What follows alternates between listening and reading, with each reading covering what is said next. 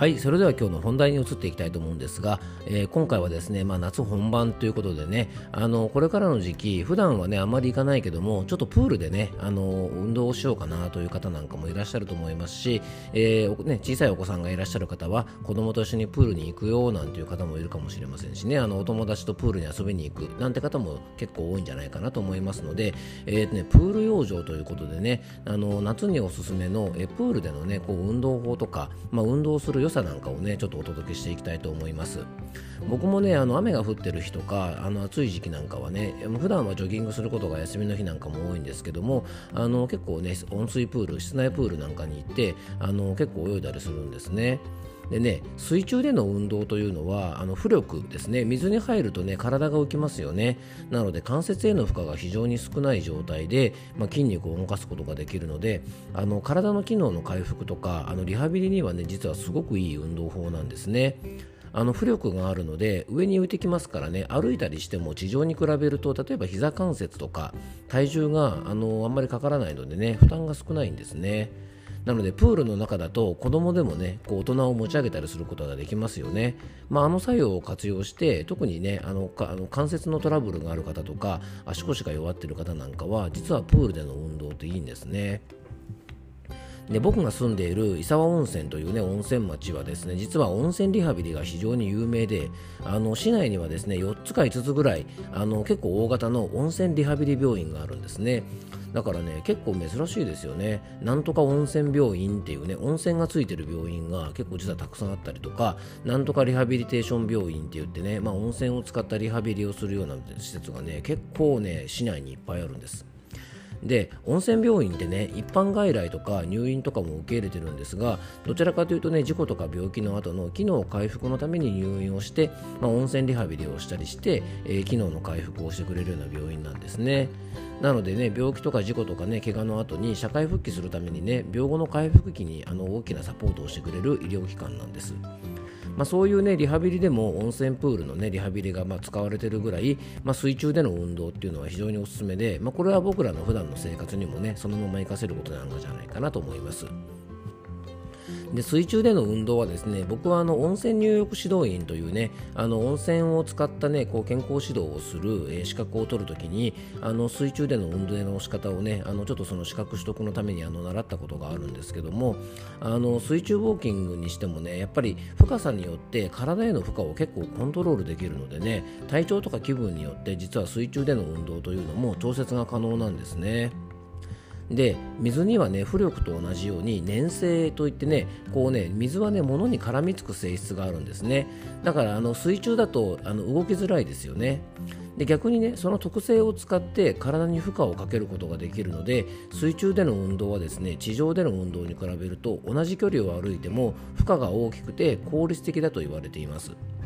このね粘性と水圧による負荷はプールの深さでね実は調節できるんです。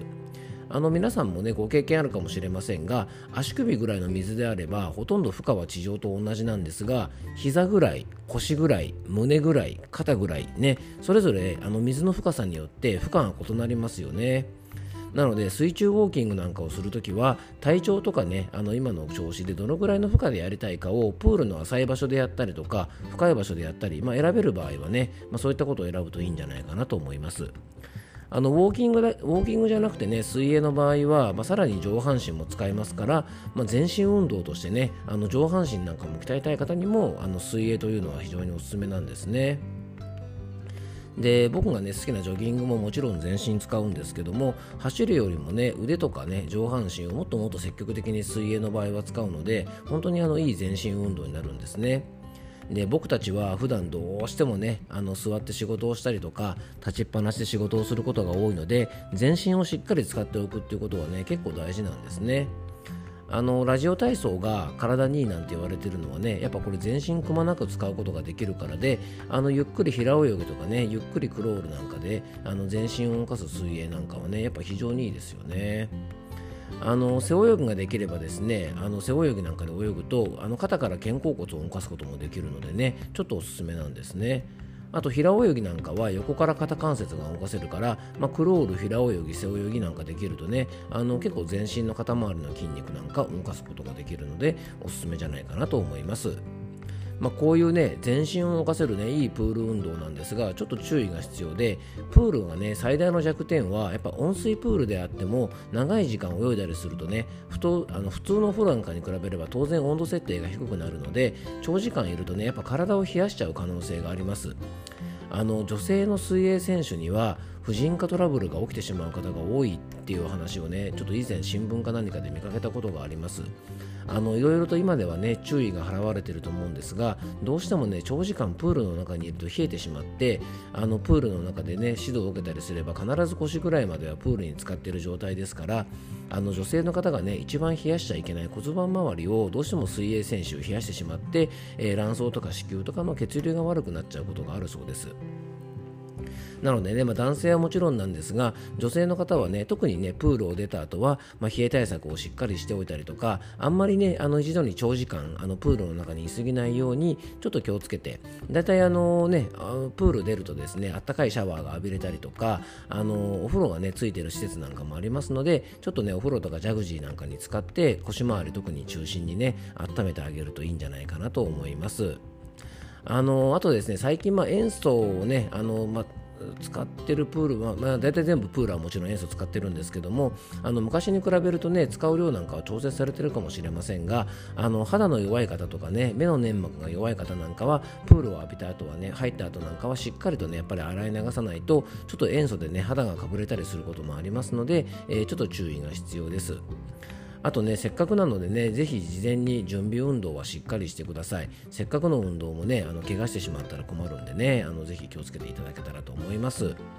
あの今回はね夏ということでねプールでの運動を活用しましょうなんてお話をしたんですがあの水中というのはね本当にあのいろいろなね意味でプラスの運動ができますでね水中というのはですね僕たちが地球上で生きている最中に、えー、唯一ですねこの重力からね解き放たれることができる場所ですなのでね、あのー、水泳とかで体を動かしたりね、水中ウォーキングで運動することもいいんですが、こうね、水の中にぷかぷか浮いてるだけでもね、あのかなりリラックスすることもできますので、実はね、プールでの運動というのはリラクゼーションにもつながるところもありますんでね、もし日常的にちょっと体調がね、あんまりいまいちだなとか、なんとなく気分が優れない、なんか憂鬱だななんて時は、プールの中でね、こうぷかぷか浮くとですね、結構あの重力から解放されてリラックスもできますので、えー、ちょっとそんなね、あのことも活用されるといいんじゃないかなと思います。えー、今日はね、夏本番ということでね、あのプールの運動についてお話をさせていただきました。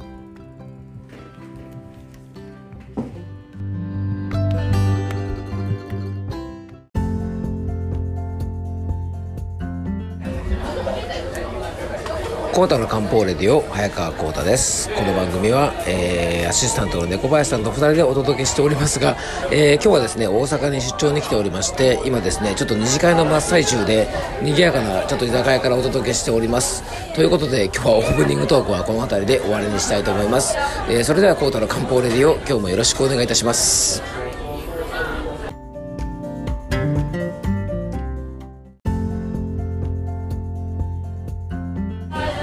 はい、今回もクロージングの時間です。えっと、オープニングトークに引き続き、えー、大阪の、今どの辺にいるかよくわからないんですけども、えっと、餃子の居酒屋さんに来ております。で、ね、日本中薬研究会の全国大会が、えー、っとね、初日が終わりまして、今ですね、まあ3次会ぐらいかな。ということで、あの、中学のね、仲いい友達と今一緒に宴会をしておる最中で、えー、楽しい時間を過ごしております。えー、ということでね、まあ大阪はやっぱりいいですね。非常に楽しいです。あの、暑いんですけどもね。はい、あの、今日はね、あの、一日楽しい時間を過ごすことができました、えー、ということでね猫林さんお休みですが、えー、ぜひですね明日もまた、えー、皆さんお聴きいただけたらと思います。今日も聴いていただきありがとうございます。どうぞ素敵な一日をお過ごしください。漢方専科サーター薬房の早川浩太でした。ではまた明日。